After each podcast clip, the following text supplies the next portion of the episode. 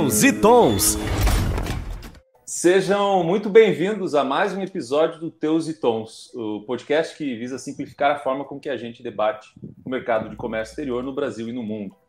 Uh, antes de tudo, eu quero te dizer assim, ó, se já se inscreveu no nosso canal, a gente está chegando a quase mil inscritos, então bora lá dar aquele apoio, aquela ajuda no nosso amado Teus e Tons, aquele lance de curte, compartilha, conversa, manda para os amigos aí esse episódio que deve fazer muito sentido para você, então também para muitas outras pessoas, né?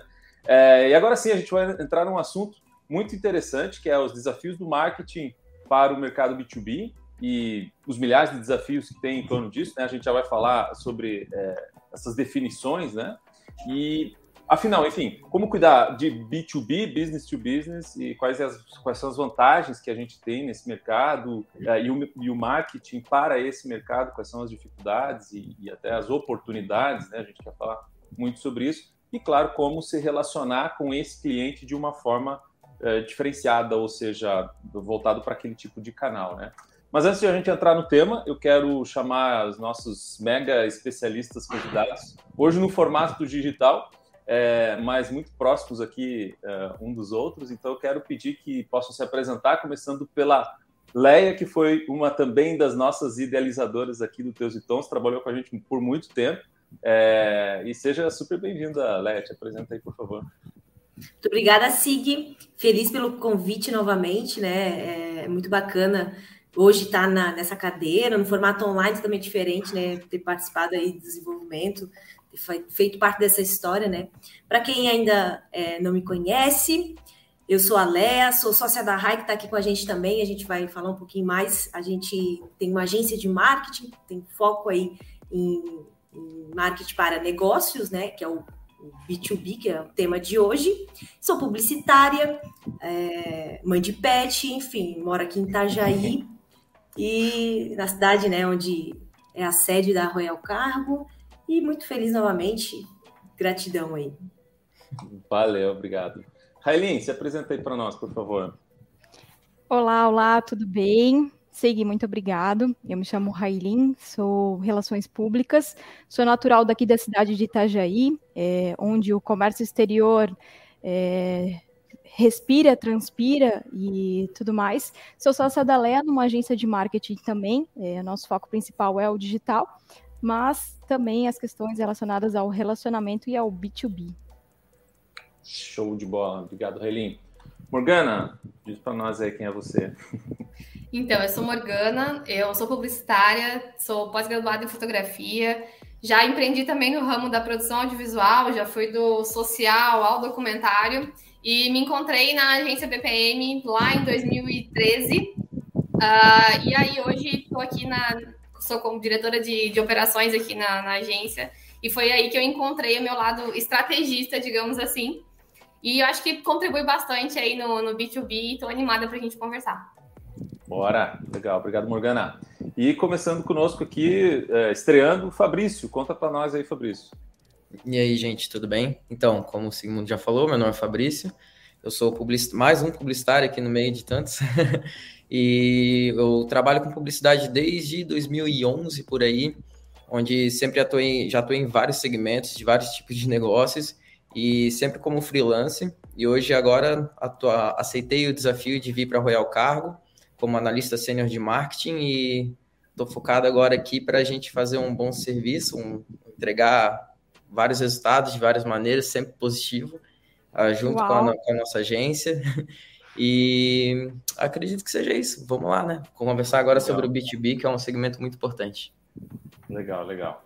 E eu sou o Cid, também sou empresário na área de tecnologia e B2B. Uh, ah, não trabalho com marketing especificamente, mas uh, sou um entusiasta da área, gosto de estudar bastante sobre. Hoje, como host desse podcast, uh, te agradeço aí pelas tuas visualizações. Fica com a gente, vai tocar uma vinheta aqui, bora pro tema. Entre novos algoritmos, plataformas e modalidades, o marketing vem se revolucionando. E a cada ano, estratégias são repensadas justamente por conta de um grande avanço tecnológico que vem acontecendo. Por conta disso, muitos gestores precisam se atualizar. Comece pelo básico: o que você quer? Existem quatro principais pontos onde você pode começar a tocar: objetivo, metas, persona, o público-alvo e o plano de ação. Bora começar? Muito bem. Então, de volta para o tema, a gente vai falar hoje sobre B2B e B2C. É, são dois acrônimos, duas palavrinhas aí da sopa de letrinhas do mundo digital que a gente vai tentar desvendar hoje sob o ponto de vista do marketing. Então, por isso que nós estamos com especialistas de marketing digital. E a gente sabe que essas estratégias de fidelizar é, cliente entre B2B e B2C, elas mudam, elas são muito decisivas na questão de fidelização e relacionamento, que é assim o foco que a gente quer dar hoje. E principalmente quando a gente está pensando em longo prazo, né? Como manter, primeiro como atrair, depois como manter esses clientes no longo prazo. O mercado B2B que tem seu comportamento muito particular e que a gente acredita que seja é, grande parte da nossa audiência esteja é, endereçada nesse mercado que é de é, negócios para negócios, né? Bom, mas enfim, vamos falar sobre B2C, B2B. Diferente do, do B2C, né, que muitas vezes ele é movido por impulsionamento, né? São quando a gente fala de B2C, a gente está falando de chegar até consumidor final, pessoas físicas, né, CPFs. E aí o movimento é, é, é de uma é, dinamicidade e de tamanho muito maior, normalmente quando a gente fala e compara ele em relação ao B2B, que é a relação empresas com empresas. É, mas aí a gente quer entender um pouco sobre isso. Antes de chegar lá, queria mostrar alguns números aí. A, a Gartner tem uma plataforma que a gente busca muita informação antes de chegar aqui. Ele diz que 77% dos clientes acreditam que o processo de compras B2B entre empresas é complicado e demorado. Agora, a pergunta é como usar estratégias de marketing para fidelizar esse tipo de cliente, e é o que a gente vai tentar descobrir nesse papo de hoje com os nossos especialistas. Então, a gente vai para o tema, e antes de eu começar a entrar nessas perguntas um pouco mais complexas, né, como fidelizar, manter, etc e tal, eu quero que vocês tentem me ajudar aí de alguma forma a definir e como é que vocês veem essa diferença desses dois mercados, B2C e B2B. Me ajudem primeiro aqui nas definições, e daí a gente vai para essas diferenças que vocês enxergam é, com a experiência de vocês, né, por gentileza. Muito Olha, eu, defin... eu definiria o, o B2B é, literalmente, assim, né? Business to business. E eu acho que é a grande sacada do B2B é tu entender que o marketing ele faz parte do pilar de todo o gerenciamento do negócio. E diferente do produto, ele por si só não vende sozinho, né? Então, o marketing ele tem que fazer parte realmente do negócio porque ele é um dos pilares. Pensa que no B2B, o teu serviço, ele vai impactar no serviço do outro. E é aí que tudo começa. Então, tem que estar com a cadeia toda bem redondinha para poder funcionar. Muito legal.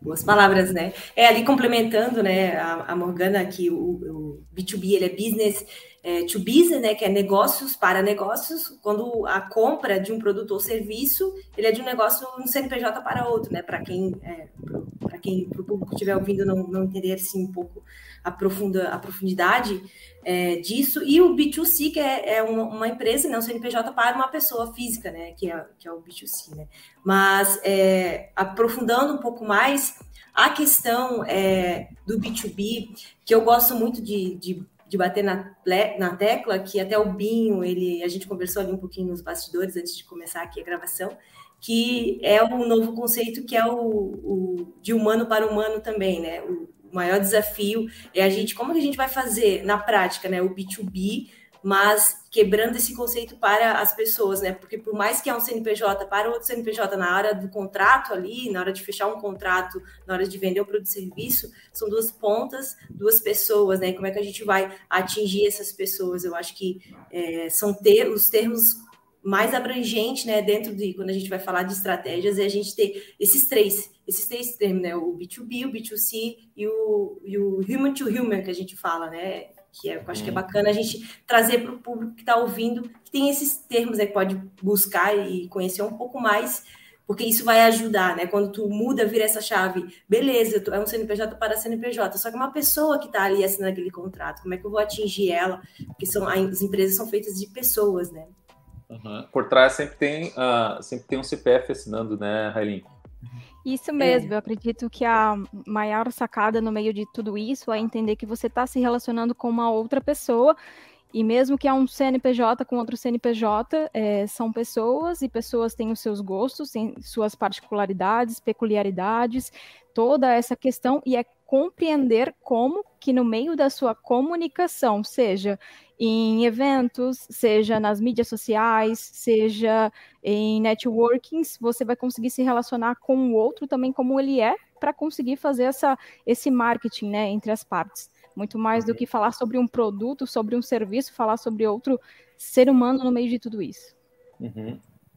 Bom, e, e, eu vou perguntar para o Fabrício, né, se puder nos ajudar a falar um pouco sobre essa questão da influência do marketing para esse público, né? Como é que o, o marketing consegue influenciar o público é, B2B? Trazer novos métodos para clientes, uh, os atuais clientes, para entregar de fato para o consumidor final.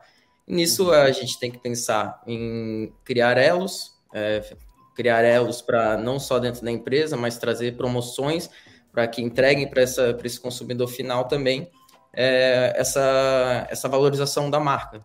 Uhum. Perfeito. No, acho que um ponto bem importante para a gente falar na prospecção e até mesmo na, na relação entre agência e, e, empresa é a parte da, da, confiança, né? A gente, eu volto lá no, começo que eu falei sobre uh, o impacto realmente no, no negócio do outro, né?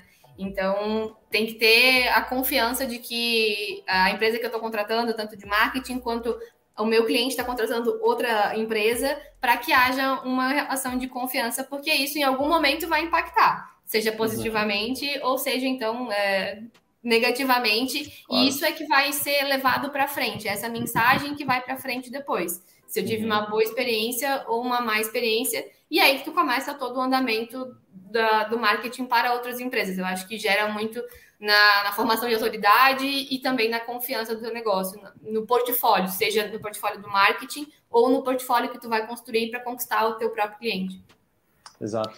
É, a gente já falou algumas vezes, inclusive aqui no podcast, sobre a importância do marketing dentro das organizações e a nossa visão, né? Acho que é meio unânime aqui entre nós, em que a gente entende o marketing como uma posição muito estratégica dentro das organizações, diferente do que era há tempos atrás, né? Que ele era mais um prestador de serviço, que, que era chamado quando existia uma demanda. Hoje não, hoje ele senta nas cadeiras de C-levels, né? De, de, de, de coordenações, de chefias, etc. e tal, e num planejamento estratégico, inclusive, para definir próximos rumos, né? Modelo de mercado, para onde a gente está indo, qual que é a nossa estratégia e tal. Então, a importância do marketing nesse sentido, eu acho que ela é crucial para a gente conseguir lá no início, né? Eu estou chutando aqui, mas definir, sei lá, quem são as pessoas, quem que é, é. Por exemplo, no B2C, você vai chegar na pessoa X, né? Fulano de tal que mora na região X, que consome Y, etc. e tal. Quando se fala de B2B, você está pensando na pessoa que vai ser o teu, uh, como é que se chama? Decisor, né? A pessoa que vai assinar o cheque, ou influenciadores, né? Como é que funciona essa, essa questão da, da estratégia? E, e aí me corrija se eu estiver errado, né? Se realmente é nesse formato, precisa a, a estratégia começar antes, né? Ela, ela, tem que ser decisiva. Como é que vocês veem isso na prática, né? No dia a dia? Ô, Sig, só fazendo um adendo ali com a tua fala, na realidade que a antiga publicidade, ela já tinha é, essa rotina de participar da, da construção junto com as empresas muito mais do que a gente vê hoje em dia no mercado da publicidade, do marketing e tudo mais.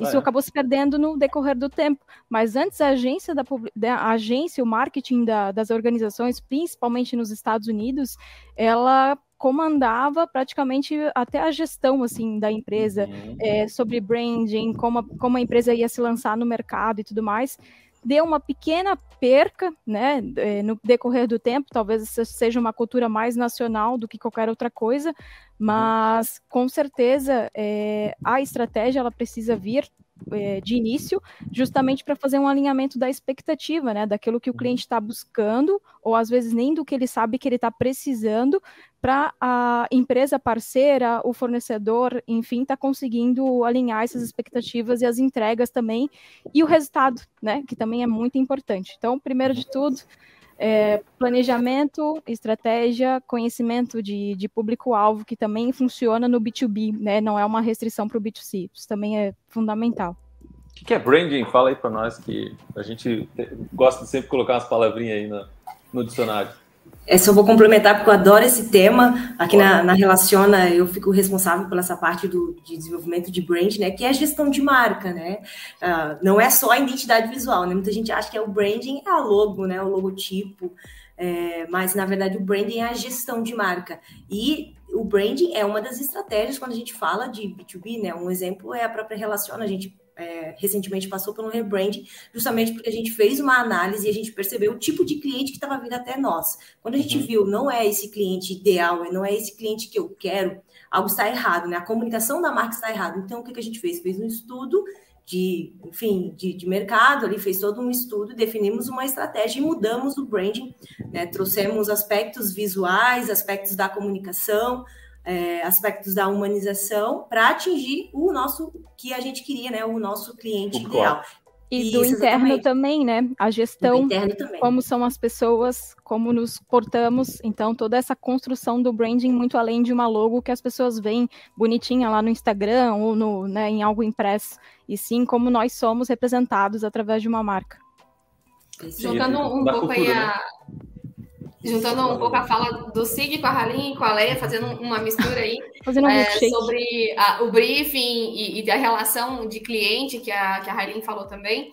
É, isso se perdeu um, um, pouco mesmo, e eu acho que o grande diferencial aí do, do business to business é tu conseguir extrair do cliente realmente qual é a necessidade dele. E só vai conseguir fazer isso se a, a empresa estiver disposta a perceber a sua empresa com o olhar de fora, de quem não está tão dentro do dia a dia. E principalmente, eu sempre faço uma, uma comparação assim: a agência com o cliente é a mesma relação do médico e do paciente de um advogado com o seu cliente. Se você não contar tudo, se você não abrir efetivamente todos os teus problemas, as tuas dores, dizer o que gosta, o que não gosta, e inclusive criticar uh, o dia a dia da relação, a gente não consegue construir uma estratégia que seja efetiva. E uhum. aqui, não sei se é por conta do mercado, um pouco regional e tal, uma das barreiras que a gente encontra bastante é de tu conseguir ter essa transparência na relação, do cliente chegar e dizer, cara, isso tá um, uma M, eu não gostei, faz uhum. de novo por causa disso e disso. O cliente fica é, meio assim de dizer que não, mas é na tentativa e no erro que a gente vai conseguir construir uma estratégia que vá se encaixar dentro do perfil de cada cliente. E se ele não contar tudo mesmo, dos defeitos, inclusive que não tem relação com o marketing, que extravasam um pouco da área do marketing, claro. né? De vendas ou até mesmo de operação, a gente não vai conseguir propor uma estratégia que se adeque dentro do mercado dele. Uhum. Com certeza. Chamado... Opa, pode falar. Pode... é isso, até juntando, né? É uma. Hoje eu estou na como agência também, mas já fui cliente interno até a nossa a Morgana. A gente teve essa relação né, de B2B. Ela, ela, eu era contratante, ela contratada agência contratada, né? À frente da agência. E, e, de fato esse era o principal desafio, né? É a comunicação ali entre as partes, né? E, e, e, a gente, quando a gente está na posição de cliente, que eu já tive, no dia a dia a gente acaba esquecendo, né? Ou vai deixando, ou vai achando que ah, isso não, não importa, né? Ou às vezes fica receoso de passar alguma informação. E é nisso que acontece aí, então, os gaps de comunicação, né? Na, na, na, na comunicação, e onde a estratégia começa a ficar rasa, e muitas vezes, às vezes, errada, né? Às vezes a pessoa não está recebendo aquele resultado, mas é porque também são. É um, eu sempre gosto de falar, né? É um casamento, é 50% é responsabilidade responsabilidade de todo mundo, né? De todas as uhum. partes, nunca é, é mais. Às vezes pode acontecer, claro, né? Mas é, é, sempre um casamento, assim. Se um não fala, mas o outro pode perguntar, né? Se o outro não pergunta, o outro também às vezes não fala. E e acrescentando um pouquinho assim sobre o B2B, é, a gente fica nessa. Muita, muita gente, eu acho que eu vejo pecando muita empresa, é, deixando a comunicação muito fria quando tu vai, ah, eu sou um negócio, quero atingir outros negócios, e tá ali muito naquela comunicação institucional, muito fria, esquece é, que tu entrar um pouquinho, estudar quem é aquela pessoa que tá, atrás daquele CNPJ, qual é a dor que ela, ela, ela tem no momento para eu conseguir atingir é, é, o grande fator, assim, as pessoas elas esquecem, né? Ah, tu vai lá definir, ah, meu cliente, eu sou B2B, então meu cliente é, é, é, uma, é um comércio tal, tal, tal, tal. Não, teu cliente é um, é um empresário, dono de um comércio que precisa de estratégias, é aquela pessoa, né? Então, uhum. essa comunicação acontecendo, ela a estratégia vai acontecer. E até puxando um pouco do assunto anterior, assim, as pessoas confundem muito a publicidade com o marketing. Marketing, ele é gestão do negócio, ele define produto, ele define a estratégia, ele define o futuro da empresa muitas vezes. Ele tem que estar muito alinhado dentro da diretoria, né? E aí, uhum. esse que é, eu vejo que é um dos desafios também. As pessoas excluem, acham que é só um, um, um departamento lá e ele não fica dentro, integrado ali. É diferente é a publicidade. Publicidade uhum. é um braço do marketing. Marketing é a gestão do negócio, não é só publicidade. E hoje Perfeito. a gente tem esse desafio de aprofundar mesmo. A, a publicidade ela passou pelo aquele tempo de ouro, né? Hoje a gente está num, num, processo, num desafio aí se reinventando por causa do, do digital, por conta do Exato. imediatismo, né? Hoje é tão, é tão fácil errar, tu vai lá, tu posta, é só, é só tirar do ar é, a publicação, é só é, cancelar o anúncio, tu pode tentativas e erros e acaba tudo muito rápido, imediatismo, e a gente não consegue muitas vezes aprofundar e essas comunicações vão ficando é, cada vez mais distantes, assim. Antigamente, né, antes a publicidade, o tempo de ouro da publicidade, começava toda uma estratégia, era seis meses aí para lançar uma campanha. Hoje, às vezes 15 dias, né? Eu preciso, não, eu preciso estar no ar esse anúncio amanhã, eu preciso desse anúncio aqui. E aí tem todos esses desafios aí que a gente está passando por esse momento, né? Acredito que o desafio em si só é ensinar ao cliente, ensinar às pessoas o que é o marketing e o quão poderoso ele pode ser se utilizado da maneira correta. É, né? que, é o desafio, pessoas, né? É, entra a questão de criatividade, a questão do planejamento, a questão da pesquisa, enfim, é uma cadeia muito grande para muitas vezes é, ser traduzida em uma postagem, mas por trás de, desse post, por trás é, desse planejamento, de alguma questão em específica, foi feito muito estudo, foi feito pesquisa, o planejamento, designer, redação, enfim, tudo que passa dentro de uma agência ou de um profissional de marketing por si só, para chegar naquele resultado. E as pessoas acabam pensando que é muito prático, muito simples, muito fácil, por não compreender a complexidade e até o devido é, respeito às pessoas que passaram anos estudando, se dedicando, aperfeiçoando e tudo mais, para chegarem naquele resultado muito rápido. Esse é, é um dos X das questões também do, dos desafios a evolução digital, ao mesmo tempo que ela traz um domínio maior sobre a informação que tu leva né, no teu cliente, controlar quanto que acessou, quanto que não acessou, preencheu um formulário, fez uma compra, não fez, é, isso para o consumidor, para o B2C, que é quando tu vende para um consumidor final, fica muito mais fácil. A pessoa tem que ir lá e realizar uma ação. Mas quando a gente está falando do B2B, dos negócios para negócios, às vezes você não consegue fechar um negócio é, milionário, por exemplo, preenchendo um formulário, você não tem como saber. Então, uh, o B2B ele acaba sendo mais aprofundado, muito mais nas questões de marketing em si, do que só no superficial de comprou e não comprou. E a empresa tem que estar uhum. tá preparada para ter esse tipo de relação, de controle, para a gente conseguir medir se a estratégia está funcionando ou não, porque afinal de contas, acessar o site, preencher um formulário não significa que deu certo aquele negócio. Então a empresa tem que estar preparada para conseguir, a partir dali, onde, onde o marketing conseguiu entregar, dar continuidade e conseguir medir o que, que aconteceu depois.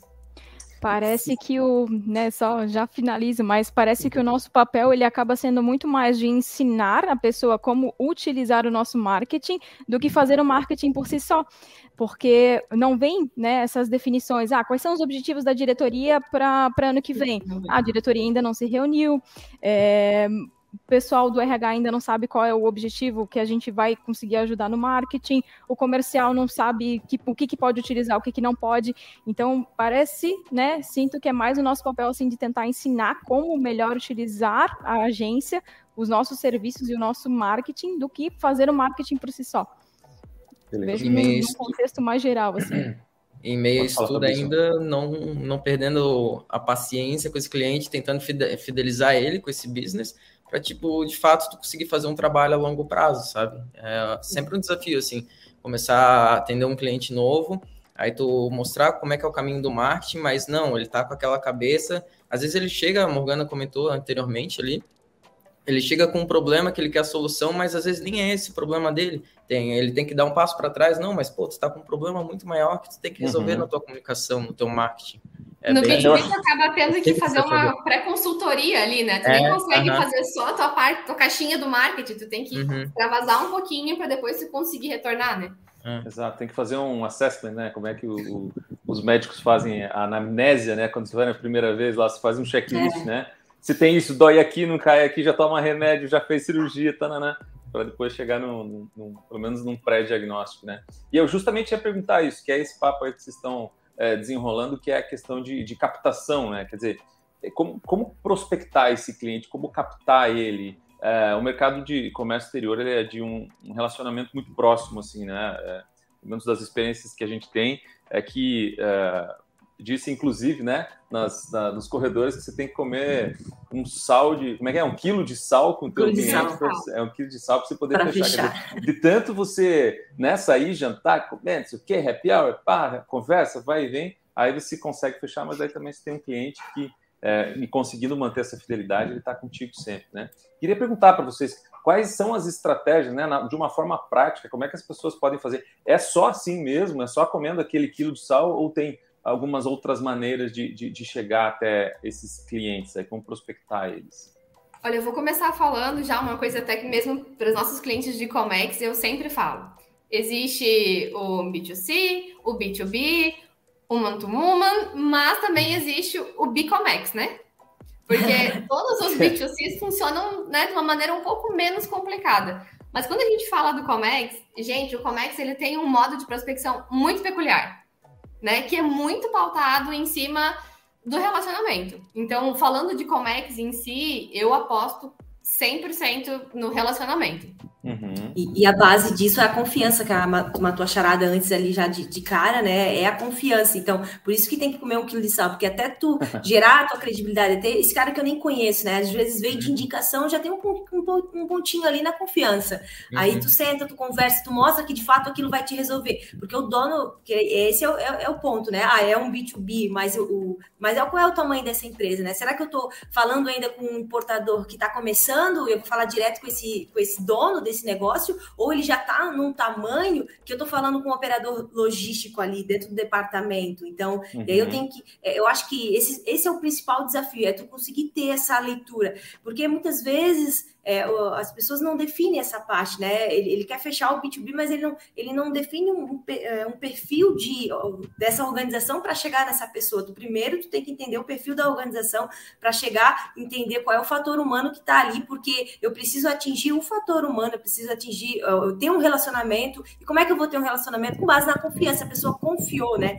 E aí vai, é, e aí uma das formas das prospecção, né? Tem o offline, é, o, o cenário ideal é o offline, relacionamento, por isso que o mercado comércio, por exemplo, tem um, é o comercial, né? O time comercial que está na rua, está na correria, está ali é, no, em, é, em eventos, está ali em feiras, está se relacionando com os outros departamentos logísticos, se for já uma empresa grande, ou está se relacionando com, o importador, né? Ali o, o dono ainda que está começando a importar, ainda está é, começando a, ou enfim, o, uhum. exportador e tudo uhum. mais, assim, né? Eu acho que esse, esse, é o, esse é o desafio, assim, né? Como é que eu vou chegar nessa pessoa? Como é que você esse primeiro momento, assim, para mostrar e gerar a confiança? É muito desafiador, porque o dono, é, B2B, a gente está falando de negócios, e todo dono de negócio, seja um diretor, tá, tá bem, tá na correria. Se é um RH que eu falando, tá na correria. Se é um departamento logístico, nossa, tá, é, é na correria, a galera tá na, e, e tá sendo assediado, tem um monte de empresa ali mandando e-mail, ah, quero falar, esse vai ser meu último e-mail que eu vou te mandar para tu tentar pegar o cara no gatilho. Acho que Sim, assédio é uma palavra muito legal. É, é, é, esse assédio, a gente está sendo assediado todo momento, assim, né? Então, eu trabalho com, com marketing, para muito deles B2B, né, a maioria dos clientes, e eu sou direto assediada por outras empresas também. Então, tá ali a galera no e-mail, né? Então, eu acho que o ponto inicial, tu usa o digital para começar a se conectar com as pessoas, mas tu tem que humanizar a tua marca, né? Uhum. Muita gente, eu acho que o que mais erro, tu, aí o cara vai lá, ah, o meu cliente, ele é um dono de negócio, então ele tá no LinkedIn. Aí o cara faz um perfil da empresa, bota logo da empresa e tenta prospectar. Quem é aquela pessoa, quem é aquele rosto? Vai, uhum. coloca uma pessoa que vai mandar, bota o LinkedIn pessoal dela, coloca uma logo ali, diz que é o diretor comercial, o diretor de, operações logísticas, que Bacana. o solucionador, e coloca uma foto e coloca o cara usar o LinkedIn dele prospectar. Tu não vai chegar numa pessoa. Ninguém hoje tu, eu nunca mandei uma. É muito difícil, né? Tu conversar com uma empresa, tu abrir um Instagram e mandar ali, ah, eu quero falar com alguém, alguém aí da Coca-Cola ou alguém aí de, enfim, qualquer marca, né? As pessoas não conversam com outra empresa, conversam pessoa. É, não é oi Coca-Cola, né? Né? Para atingir o maior desafio, como é que eu vou chegar na outra pessoa? Seja uma pessoa, né? Não seja um CNPJ. Não é um CNPJ que está ali. Como é que tu vai gerar confiança, né? O cara quer saber que é aquela pessoa que está ali atrás. Então, humaniza a tua marca. Coloca no teu site o chatzinho, a pessoa, o, comercial lá, a pessoa, a pessoa responsável que está com o WhatsApp, no LinkedIn, uhum. usa o LinkedIn. Está no Instagram, usa o relacionamento. Ah, não, o meu cliente não quer fechar. Ah, ninguém quer fechar, né? Ninguém entra no Instagram para fechar negócio em muito mais B2B. Mas é uma porta de entrada do tá seguindo a pessoa que é o, o, o, diretor de logística lá, eu vou seguir ele, eu vou curtir os stories dele, ah, ele gosta de andar de bike, eu vou perguntar qual é a bike que ele está utilizando para eu, porque eu também estou querendo, já gerou algo em comum, o cara já teve um primeiro momento. Agora, quando tu pegar e lá no LinkedIn mandar uma mensagem, oi fulano, sou eu aí, a gente conversou no Instagram sobre bike, eu queria conversar contigo, eu tenho um produto aqui que pode te ajudar. É, a gente tem uma nova solução aqui, uma inteligência logística. Vamos marcar um café, o que tu acha? E aí tu quebrou a primeira barreira, tu é uma pessoa ali, né? Então eu acho que Boa. esse é o primeiro ponto. Humaniza a tua marca, tu não é um, tu não é um CNPJ ali atrás, tu é uma pessoa querendo falar com outra pessoa, né? Essa Tem é uma pergunta dica. que eu vivo tendo que gerenciar aqui para os nossos clientes, que eu acho que cabe muito bem com esse assunto. Por que que quando eu compartilho alguma coisa no LinkedIn, chove curtido e comentário, mas por que que a página da minha empresa não vai para é. frente? Acho que a resposta está aí. Precisa de, uma, precisa de humano, precisa humanizar. Então, cara, se tá dando certo, você compartilhando, você dando opinião, segue aí, não precisa segue ter a empresa sempre por ali, né? Afinal de contas, você representa a empresa como, como um todo, né? O famoso crachá que a gente tinha medo de andar na rua antigamente, né? Tipo, ah, na hora de sair de trabalho, você tira o crachá para não representar a empresa. É a rede social hoje em dia. Exatamente. Ah, tem vergonha, né? Não quero aparecer. Contrata alguém que vai ser o rosto dessa tua empresa aí, que vai ser o rosto do comercial, né?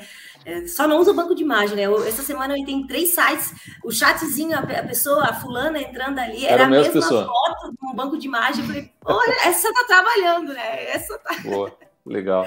Show de bola, curti, porque assim, ó, agora vocês estão falando de canais, eu acho que é um ponto que é, queria tirar uma dúvida com vocês, né? O, o não, existe uma máxima que diz assim: você pode ter diferentes canais para diferentes abordagens e B2B, B2C, né? Então, quando você quer chegar em pessoas, sei lá, um TikTok da vida, um Instagram, ou quando você quer ir para pessoa jurídica, né? Ou um movimento de compra e venda de empresa para empresa, você vai lá para o LinkedIn com seus comentários.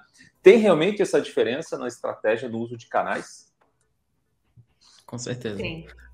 100%, porque isso vai de acordo com a capacidade de entrega do canal também, né? Então, o LinkedIn a gente já compreendeu que é uma rede realmente é, B2B, é uma rede propícia para isso.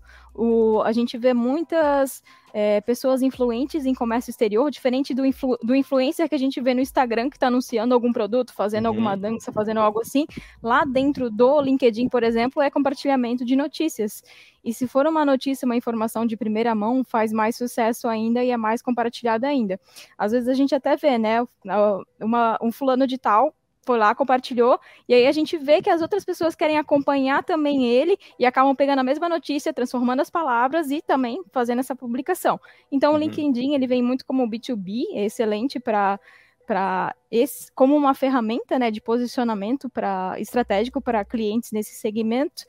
O Instagram, eu já compreendi que para B2B ele funciona um pouco melhor para captação de talentos e comunidade, pessoas interessadas em seguir mais a marca, ah, mas legal. os stories é, dia a dia, né, coisas que estão acontecendo no momento, ninguém gosta de ver um stories que já passou, algo que, que não faz sentido no momento agora. Então, a, é a mesma coisa que, por exemplo, hoje em Itajaí choveu e eu estou postando lá um sol maravilhoso na cidade de uma coisa que eu fiz um, em um dia anterior, por exemplo. Então, stories é, é algo que está acontecendo agora, né? Se fazer uhum. planejamento do que, que tu vai postar fica muito mais interessante, com certeza. Uhum. É, o carrossel ele é muito mais para compartilhamento de conteúdo também dentro no Instagram, então a gente consegue trazer mais assuntos, mais temas relevantes para o público de interesse ali do Instagram. A carrossel é quando tem aquelas fotinhos assim que você vai passando para um lado para outro, né? Vai complementando isso, outra. É isso. isso, isso mesmo. Uhum. Aí o Reels ele tem sido uma ferramenta muito positiva dentro do Instagram para captação de novos clientes, porque como ele é uma inserção nova dentro da plataforma Instagram, ele acaba entregando mais indo mais, indo mais além, vamos dizer assim. Então ele acaba trazendo muitas pessoas novas para dentro de um perfil. E o bom e velho é, post estático, que também funciona bastante, faz uma composição legal ali dentro. Uhum. E cada vez mais ferramentas como o Instagram, até mesmo como o próprio Spotify, é, eles estão indo para um caminho de vídeo, né? Então, uhum. isso aí já é algo que a gente tem que ter é, como uma premissa. Cada vez mais vai ser conteúdos e as ferramentas estão se adaptando cada vez mais para ser em formato de vídeo. Então, isso uhum. tudo tem, muito, tem muita importância. Mas mais importante que isso é tu entender com quem tu vai se comunicar dentro de cada uma dessas plataformas, né? Para tu entender que tipo de conteúdo tu tem que fazer ali dentro.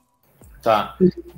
Agora sim, se a gente botar o Fabrício, por exemplo, para fazer uma dancinha no Instagram da, da Royal, vai vender ou não vai vender?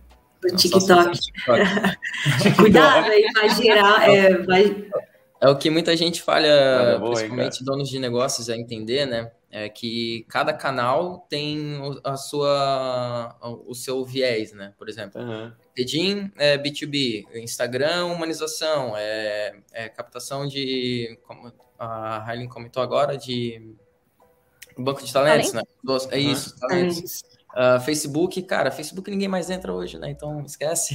Eu é todo dia. É, brincadeira. Aí, ó. É, uma Mas cada plataforma tem sua utilidade. TikTok, dancinha, coisa rápida, rápida, né? Mas é rápida. O, o Reels também acabou sendo uma, uma nova ferramenta do, do Instagram para ser uma competição direta. Então eles é, foi um gap muito bom para aproveitar que eles estavam impulsionando muito, querendo mostrar que estava funcionando. E aí cada empresa, cada, cada negócio tem que se adaptar para essas plataformas. Se, não, se tu não acha necessário estar tá lá, é porque tu não precisa estar tá lá. Ou eu vejo muita empresa tendo Twitter e tá lá morto, sabe? Tipo, ninguém faz uhum. nada. Então, cara, para que ter, sabe? Tipo, cancela isso aí, que só parece que tu é desleixado, que não cuida da, da, da plataforma.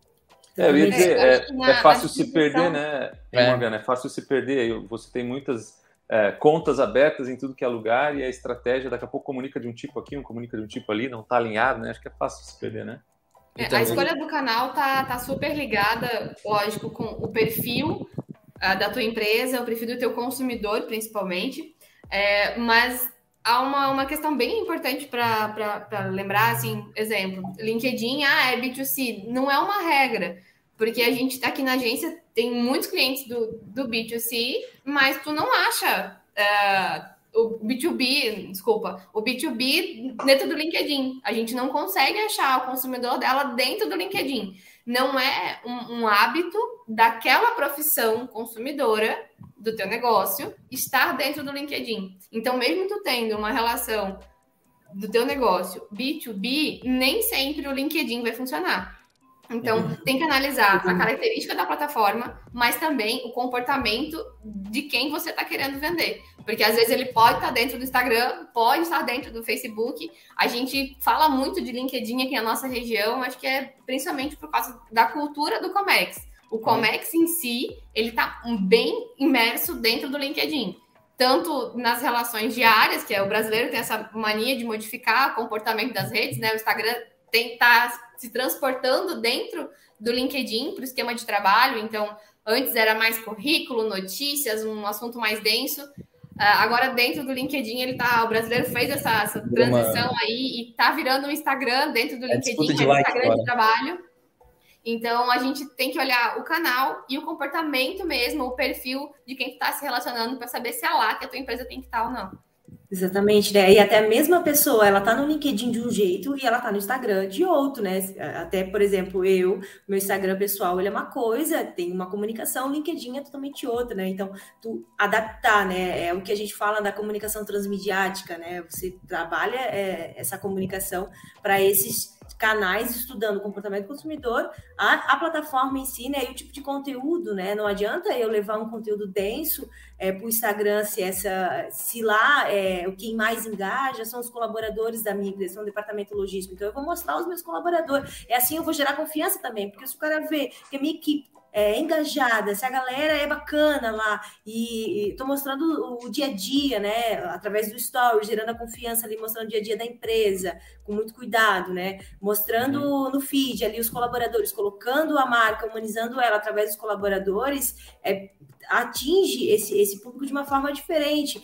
No inconsciente, está trabalhando a confiança. Pô, essa empresa é grande, tem bastante colaborador. Como é que não, não pode, ele não pode solucionar meu problema? Ele pode, pô, tem uma equipe grande. Então, e aí tu, tu no LinkedIn tu tem outro perfil, né? Tu, ele está se comunicando, ele está preparado ali para um conteúdo mais denso para ler, quem sabe um pouco mais, né? Uhum. Um site para ler um blog, né? Atingir através do, do, do blog, chegar no site, né? Enfim, ou através do, do conteúdo do tráfego pago, né? Que está crescendo cada vez mais, a gente não pode deixar de mencionar aqui. Como é que eu vou atingir esse, essa pessoa através do, do, conteúdo, né? Porque eu tenho que especificar bem certinho, porque eu não posso colocar, ah, Itajaí, região de Itajaí, meu Deus, quantos habitantes tem aqui com esse raio, vou gastar horrores para conseguir atingir tanta gente, eu consigo ser mais assertivo, mas aí eu tenho que estudar, por isso que eu tenho que estudar a pessoa, né? Por exemplo, né? Que está muito em alta agora ah, eu vou chegar nesse cara de alguma forma.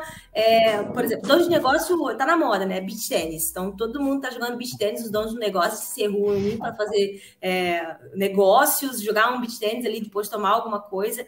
Então, como é que eu posso atingir esse cara lá no Instagram? Se lá ele não tá com a mentalidade de ler um conteúdo, ele quer se divertir, porque o cara tá no Instagram para ver o pessoal, para ver a família muitas vezes, para tirar um momento. Ele não quer fechar negócio ali. Mas de repente eu começar o meu conteúdo pago jogando uma tacada de beach tênis, e aí depois eu vou, chego, tu vai achar que o cara parou, opa, beat tênis, eu gosto. Mas aí quando o cara vai falar, ele tá falando, é, hoje eu tô aqui no meu momento de diversão porque eu consegui de fato sair da operação da minha empresa. Então, se você quer, é um operador, eh, tem, importa, exporta e não quer se preocupar com a carga, tá ali no dia a dia, eu, bem que eu te mostro, tem uma equipe lá preparada para ti. Então, olha como tu chegou nele, pelo comportamento dele, pela mentalidade dentro da plataforma ali de um jeito diferente. Agora, lá no LinkedIn, aí tu tem que chegar diferente, não vai... Deixa eu aproveitar e perguntar, alguém aqui, eu não vou, né, sem citar nomes, viu uma propaganda dentro do Instagram e tudo mais de uma empresa de comércio exterior que tentava atrair é, com um cara velejando? Não. Mas fiquei curioso agora. Bem, bem bacana. É, era um, eu eu, eu tava vendo e o, imagina, né, um, um, dono de negócio, talvez o sonho de consumo dele é comprar um barco, né, um veleiro para tirar um, um ar aí. Eu achei sensacional, né? Eu vi essa campanha, achei sensacional. Olha aí as, as iscas isso, de campanha isso, de marca, pessoal mostrando o jogo aqui, abrindo o jogo. Exatamente. Isso Na é pensado. Também é, é fácil de, de perceber o comportamento diferente das marcas. Se você entrar no Instagram da, da Renner, por exemplo, você vai uhum. ver catálogo, produto, venda, venda, venda. Mas se você entra no LinkedIn da Renner, você já começa a ver os bastidores é, a relação, como eles desenvolvem os colaboradores, é, onde eles estão, qual é a sustentabilidade, qual é o propósito. Então, mesmo sendo uma empresa né, que vende produto, ela ainda assim no LinkedIn ela tem um comportamento voltado aí para o B2B, para as relações, uhum. porque lá pode ter uma empresa querendo fazer um investimento, querendo fazer uhum. um patrocínio, e assim por diante ela, ela se desenvolve de uma outra maneira lá. Então é adaptável à plataforma, mas existem os dois lados aí também. Olha que Agora sabe né? que é uma coisa que eu acabei percebendo ao longo do tempo, assim, fazendo alguns cursos e participando de congresso, é, uma certa insatisfação de muitos que estavam lá participando desses eventos e dizer assim, cara, que mais do mesmo, né? Tem muita repetição, assim, batendo na tecla sobre estratégias. Eu lembro que quando surgiu pelas primeiras vezes assim o boom da questão do funil de venda, né? Ah, funil de venda. Ah, porque funil assim acessado, todo mundo era é, especialista em funil e conhecia sobre isso, sabia todas as estratégias de marketing e tal. Aí o cara ia lá todo cheio de empolgação, trazia isso para dentro da empresa e não funcionava. É que não funcionava, o tipo de mercado é completamente diferente, né? E, e, e, acabou tendo um certo descrédito ali naquele, naquele momento que teve aquele boom e, e parecia que era tudo meio igual, né? Eu escutei isso de, de muitas pessoas. E, a, eh, e aí, mais uma vez, volta para aquela questão da, da estratégia, né? Vou aproveitar já fazer aqui um, um pouco de um relato e daí já jogar a palavra de novo para vocês aqui, que é uh, na Maia, na Maia Technologies, né? Que é a empresa que hoje estou uh, liderando aí, é, a gente tem um produto de software em que a gente está colocando no mercado B2B. Esse produto de software resolve um problema de otimização de tempo através da gestão de conhecimento, né, de documentos, de artigos, de texto e tal. E aí, quando a gente olhou que existia esse problema de mercado, a gente começou a olhar o entorno também, né? Quem é esse nosso público-alvo? Primeiramente, a gente olhou para o Comex, né, que é um mercado que tem bastante complexidade documental, enfim, E a gente olhou, pô, tem oportunidade não só para Comex, mas para todo o B2B. E aí, quem que é a pessoa que paga a conta, né? Quem é a pessoa que vai comprar o nosso produto? E a gente encontrou mais do que uma persona quando a gente foi mapear, né? Porque você tem o cara da tecnologia, né, o, o, gerente de TI que está procurando uma ferramenta para automatizar um, um, processo. Você pode ter a pessoa do departamento de, sei lá, pessoas, RH, não sei como é que chama, talento, cultura, etc., que é a pessoa que está olhando para a gestão do conhecimento, né, que é uma questão de documentação interna. Você pode ter até um diretor de uma empresa, quer dizer, a gente conseguiu mapear mais do que uma persona é, que poderia ser, se não o comprador influenciador da nossa compra. E aí eu quero voltar para vocês com isso, que é a questão da estratégia, o alinhamento com essa pessoa, que eu sei que vocês já comentaram um pouco sobre isso, né? É, e a gente já entendeu que cada canal tem uma forma diferente de comunicar, né? É possível eu fazer a comunicação de um determinado produto que chegue para essas diferentes pessoas de uma forma eh, uniforme, eu não sei se linear ou tal. Enfim, no final do dia eu quero vender, né? Como é que, como é que funcionaria um, um processo como esse quando a gente identifica que tem mais do que uma persona e também, quem sabe, se vocês quiserem falar um pouco sobre essa questão da importância de estratégia versus persona, pode ser algo legal. Quem me ajuda aí? É que a persona, na verdade, é para tentar delimitar um perfil de comportamento. Se você identificou um perfil de comportamento, você tem de se comunicar de forma adequada para aquele perfil. Então, eu acredito que uma estratégia ela possa ter um princípio parecido, mas a forma de divulgação, de comunicação e as estratégias por si só traçadas tem que ser direcionada para cada público que foi encontrado. Uhum. Com certeza, é, primeiro de tudo, a empresa tem que ter o alinhamento do que ela quer vender, né? Ah, eu vendo o, eu vendo gerenciamento de mídias sociais, por exemplo. É, ah. O cliente para me contratar tem que faturar tanto. Mas dentro disso, é, tem várias pessoas que me contratam. Tem o RH, tem a, o próprio diretor, em muitos dos casos, tem a gerência, tem o pessoal de vendas, mas cada uma dessas pessoas tem um interesse diferente por me contratar, que não vai ser unânime entre eles, e as estratégias para chegar até eles também não vai ser a mesma. O, o RH está interessado em conseguir banco de talentos, pessoas uhum. interessadas uhum. em trabalhar naquela marca. O vendedor quer o auxílio nas estratégias de vendas. Então, se ter mais de uma persona, o que é muito comum mesmo essa questão no relacionamento B2B é adequar para cada um deles. Eu acredito nesse modelo, né? Porque não, é, aqui nós estamos em cinco pessoas. Eu não vou me comunicar igual com cada um de vocês, porque cada um tem o seu jeito, tem, a, tem o seu gosto, tem o seu querer, tem o seu interesse, sua expectativa. Somos pessoas diferentes umas das outras, né? O princípio uhum. pode ser o mesmo, mas como eu vou chegar em você é diferente. o mundo ideal. Né? Por favor. Não, pode falar, Fabrício, já falei demais. Não, mas uh, é só complementando de fato, que é são a estratégia, vamos botar assim na estratégia, vender, tá, mas qual é a tática que a gente vai usar? Tem a tática para uma pessoa X, uma pessoa Y, e assim tu vai ter que criar campanhas segmentadas para comunicar com essas pessoas, né? No marketing online a gente consegue fazer isso facilmente, no offline, aí dependendo qual, qual é o, essa persona, tu vai para certos meios também. Então, basicamente é isso. Só que aí eu trago eu trago uma coisa que pode acontecer, né? Eu já faço aquelas perguntas, né? E mas aí beleza, tu às vezes tu vai definir quatro públicos, né? tu vai direcionar é, campanhas pagas para cada público. Só que quando esse cara chegar no teu site, será que é, essa comunicação não ficou para todo mundo e no fim não vai atingir ninguém? Eu, eu, por isso que eu trago a questão da estratégia. Nicho é estratégia. Pensar, beleza, eu tenho quatro públicos, mas qual desses quatro públicos tem mais poder aquisitivo para comprar o meu produto? Qual desses principais, é, qual desse quatro, esses quatro aí, é, ele, ele tem mais demanda no mercado, né? A Tu é uma empresa aqui da região, então que tem é uma, uma cidade de Porto, essa, essa empresa daqui então vai ter uma, um pouco de confiança por ser uma empresa próxima é, e tem mais potencial aqui de venda, né? Eu, e eu posso focar a, as minhas campanhas para cidades que tem porto, porque também sempre vai ter uma demanda para a área do Comex, vamos dizer assim, né? Então, qual desses quatro tem mais potencial, tem mais demanda, né? Mais necessidade, né? De compra? E é fazer a escolha muitas vezes, né? Porque a estratégia não é definir um público, é abrir mão de outros Esse é o grande ponto. Olha, eu tenho que abrir mão de outros, porque senão tu vai tentar atingir os quatro e tu não vai atingir ninguém, porque tu vai chegar no site, a linguagem, a mentalidade desse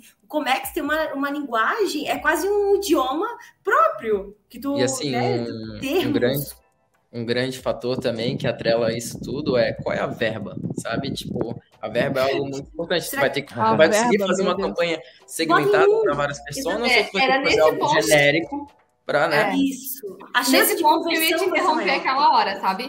Porque o mundo ideal é que você consiga fazer a definição, todas as pessoas do negócio é. e atingir todo mundo. Mas vamos lá. Não é possível. Uma, que nem o Fabrício falou, verba, e outra que nem a Léa falou, prioridades. A gente é obrigada a escolher algumas. Eu acho que o estudo aí das prioridades dentro de todas as pessoas é muito importante. Mas é legal também a gente entender a origem da persona. Por que, que surgiu persona? Porque voltando na publicidade lá atrás, a gente só trabalhava com público-alvo, que é a generalização de tudo. Então, é um grupo de pessoas que tem as mesmas características possíveis para uhum. comprar no meu negócio. Aí, beleza. Por que, que eu só tinha essa generalização? Porque eu tinha meio de comunicação em massa que generalizava. Surgindo o advento da internet, das redes sociais, descobriu-se um mundo de dados. E aí, então, é possível saber daquele, daquele público-alvo, aquela, aquelas pessoas selecionadas dentro daquele público, que não é mais só aquele público. Cada um é um. E eu consigo identificar quem é cada um. Então, aí que veio o advento da persona. Mas, uhum. juntando tudo, como eu vou saber, então? Eu vou pela persona, eu vou pelo público-alvo? Vai depender da verba, e aí a administração disso tudo vai na estratégia, mas independente da persona, do público-alvo e da verba, eu gosto sempre de fazer um ponto. Uh, persona é termo novo, é coisa nova, mas ainda assim a base de tudo é o bom e velho marketing, que é entender, atender e executar o básico bem feito. Não adianta uhum. você ter a definição de todas as pessoas, comunicar para todas elas e, como a Leia falou, não conseguir comunicar nada. Então, pode ser um tiro no primeiro... pé. Oi? Pode ser um tiro no pé, né? Pode ser um tiro no pé. Então, Gasto vamos de lá. energia e de valores, né? B2, B2B, eu preciso definir com quem eu quero falar e principalmente quem eu sou. A partir dali, criando uma relação de fidelidade para conseguir prospectar outros clientes com já um histórico, com uma formação de autoridade para daí, quando a pessoa entrar em contato com a minha empresa, se identificar então com o meu negócio, é, a primeira etapa já foi vencida, que é a descoberta de quem eu sou. Uhum. Que é onde o marketing do B2B principalmente vai atuar. Eu sou essa pessoa, eu estou me comunicando corretamente, estou atingindo quem eu quero atingir, e quando a pessoa demonstrar interesse por mim, é só partir para o gol, é só ir para o abraço, porque tendo um comercial estruturado, que é um dos pilares, então muito mais do que qualquer outro marketing, no B2B, tudo precisa estar na sua caixinha bem certinha. Legal. Deixa eu fazer uma pergunta para vocês, que é também um outro termo relativamente novo, que é o do uh, experiência do cliente, né? Como a gente pensar a experiência do cliente. Daí começa a se falar sobre jornada do cliente, quer dizer, desde o primeiro momento em que ele entra na organização, primeiro até tem existe uma terminologia que se chama touch point, né? O primeiro touch point que ele tem com a organização, depois os outros pontos de contato, né? A, a, até tem, tem, algumas técnicas para isso, né? A gente já chegou a usar em alguns momentos. Tem uma ferramenta, por exemplo, que se chama Service Blueprint. O Service Blueprint na área de tecnologia é aquele que mapeia todos os pontos de contato e tenta padronizar. Se o cara está acessando via de novo, eu estou falando de tecnologia porque é minha praia, tá? Mas depois vocês podem voltar aí. É, o cara está acessando via é, iPhone, iPad, não sei o quê, via desktop, é, via site, via aplicativo. É a mesma experiência, a mesma padronização, a mesma marca, a mesma forma de falar, etc. E tal. Então, isso é, é jornada e tal. Quando a gente está fazendo uma venda de um produto B2B, uh, é, você tem pessoas, de novo, não, não, são empresas, né? São pessoas que estão usando de alguma forma o conteúdo que se tem lá. E aí, como é que funciona e, e, quem é esse customer experience ou experiência do cliente? É, existe um profissional para isso? Como é que a gente trabalha essa questão da experiência do cliente quando a gente fala de fidelização? Alguém pode me ajudar com isso? Acredito que criei, né? É, eu, eu acho que é a parte mais difícil de, de lidar mesmo acho que num futuro próximo é, e num futuro esperado, é, agências, departamentos B2B, num contexto geral, consigam ter uma pessoa própria para o CX, né? Que é como a gente chama. Que, embora novo no nosso mercado, é algo que já existe há muitos anos no mercado internacional, né? Que é onde eu costumo pegar muito, muita fonte, vamos dizer assim. Então, num cenário ideal, acredito que deveria ter uma pessoa de CX dentro de uma empresa, cuidando da experiência do cliente. Antes a gente ouvia falar muito do Customer Success, né, que também é fundamental. Agora a gente partiu um pouquinho mais para o CX, que é a experiência do cliente, mas que acaba sendo traduzida no atendimento e no relacionamento do, do próprio gestor de atendimento do cliente, né, num contexto uhum. geral, seja dentro do, pelo menos da agência, e muitos agentes de cargo, o pessoal do B2B que a gente acompanha também, vai muito para esse caminho. É, ainda não conheci um CX profissional que atue é, só nisso ou é, que fez uma formação, se especializou uhum. nesse tema, né, na nossa região e no nosso mercado, vamos dizer assim. É tão difícil falar sobre, porque é uma, um, um, uma profissão, é um departamento de extrema responsabilidade. É um profissional que, na verdade, não faz nada, mas faz tudo. Porque se ali der uma escorregada, é ali que tudo desanda. Então, ele é, é, muita responsabilidade e é uma, uma gerência de tudo que é muito complexo de se realizar no dia a dia. Eu acho que vamos lá, né? O que, que acontece? Lá no, eu até ia fazer essa pergunta, só que eu estou olhando para o nosso tempo aqui, a gente está super empolgado, não consegui fazer ainda metade das perguntas que eu ia fazer para vocês. Mas Chama vamos lá, a comunicação. Vai é, dá nisso, né? Mas assim, a comunicação ela, ela starta lá no, no, primeiro contato, você começa a conversar com a pessoa. E essa também era uma dúvida que eu tinha, né? É, no comércio, na, na sua grande maioria, existe um formalismo ao se escrever, vai, um e-mail, né? Então, é, prezado fulano, né, dear, não sei o quê, quando está escrevendo em inglês, favor notar aqui, papapá, tem todo um formalismo ao escrever. Mas na prática, quando você vai num happy hour, você já tem um, uma certa intimidade, e aí, cara, não sei o quê e tal, né? Então, é, e aí, como é que é esse, esse texto? Beleza. E aí, passando desse esse, esse ponto um pouco para frente aí, você teve uma comunicação inicial, que chegou um e-mail para o camarada. O camarada entrou em contato com um inside sales, por exemplo, né, um primeiro vendedor fechou uma porta lá e ele foi para um vendedor externo, ou ao contrário, né? Primeiro falou com o vendedor externo, depois foi para o inside sales, depois foi para o pessoal da operação, depois foi para o pessoal da, lá, da expedição, daí o financeiro conversou com ele, e aí você tem uma camada de pessoas conversando dentro da organização e às vezes em formatos diferentes. Eu, já estou falando do cliente que está em casa, né? Em formatos diferentes, escritas diferentes, comunicações, às vezes um pouco mais amistosas, às vezes não, não tanto. É, e, e, não sei se é essa a pegada do, do CX, né, do, do Customer Experience. É isso? É manter essa padronização? Tem a ver com esse link aí, gente? Eu, um eu acredito que é muito você pensar na experiência do cliente para você conseguir atingir e impactar na experiência do cliente é você conseguir acompanhar a jornada dele. O, uns, os erros mais comuns que as empresas cometem é uma coisa, até trago um exemplo assim que, que isso me tira do sério, né? Eu começo a falar com uma uma empresa é, e é uma pessoa lá do outro lado, né? Oi, fulano, tudo bem? Ah, essa é a minha necessidade, precisa disso, isso, aquilo. Aí, ah, beleza, vou te passar para a pessoa responsável. Daí a pessoa responsável me chama. Então, fulano, o que, que tu precisa? Aí eu volto de novo. Ah, fulano, eu preciso disso, disso, isso. Ah, não, beleza, isso aqui eu vou, vamos dar encaminhamento, que eu vou, vai para um outro, tem que passar o, tudo de novo. Eu falei, pô, essa empresa não se conversa. Então, eu acho que ter uma tem, tu vai ter vários departamentos, tu vai ter várias pessoas se relacionando com esse um cliente, só que tu precisa acompanhar, ter pelo menos talvez um sistema ou uma forma de comunicação interna que acompanhe essa jornada para o cliente, para essa jornada dele seja ser a mais leve, porque principalmente B2B, o cara tá cheio de coisa, o cara tá preocupado com o colaborador que não veio, com, a mulher, que, com, a, com, a, com a mulher em casa, né? Às vezes esperando ele, com a janta quente lá.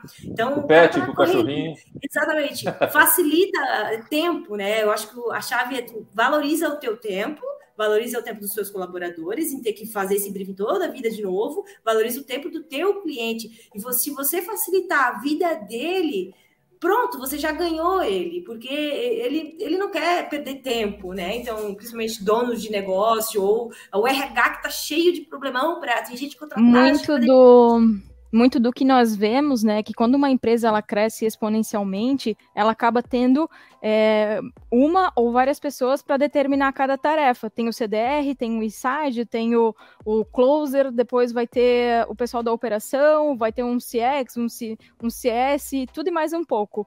Mas o que eu tenho percebido dessa movimentação é que pelas pessoas estarem tão insatisfeitas em começar o atendimento numa pessoa e depois ser gerido por outra, é a formação das key accounts, é, onde está tendo um relacionamento muito mais forte, centralizado em uma pessoa só, com, esses, com esse cliente-chave, né, com esse público-chave, justamente para não ter mais tanto esse desgaste que a Lea trouxe, que começa em um e daqui a pouco tu vai ver, tu já está no terceiro, no quarto, no quinto pessoa te atendendo, pegando a tua demanda do zero, tentando entender do zero aquilo que tu estás reclamando, tendo como dor, então, eu, vi, eu vejo a movimentação das grandes contas e empresas B2B ainda é tudo bem setorizado, bem organizado, mas eu vi também que para conseguir manter os clientes interessantes para aquela empresa, eles fizeram a formação das key accounts, que é quando eles uhum. trazem um atendimento só, uma pessoa responsável que vai gerir todo o projeto do, do começo ao fim não só não mudando né de pessoas e agora tu vai falar com a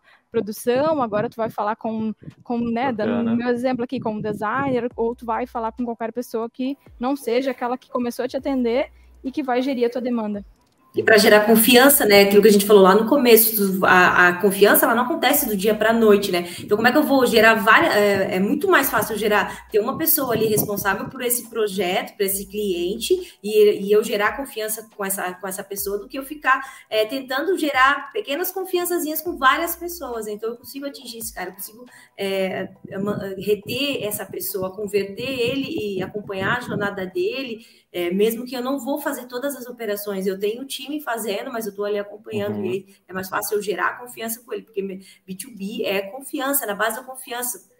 Sim, e tem outro problema ali também, né, Lé, que acho que é a questão de é, segmentação dos clientes. Quando você quer escalar, você quer aumentar a quantidade de clientes. E quando você aumenta a quantidade de clientes, se você tiver alguém atendendo de uma forma VIP, né, VIP, lá cada cliente, você vai ter que automaticamente, na mesma proporção, aumentar a quantidade de pessoas de dentro de casa para fazer esse atendimento.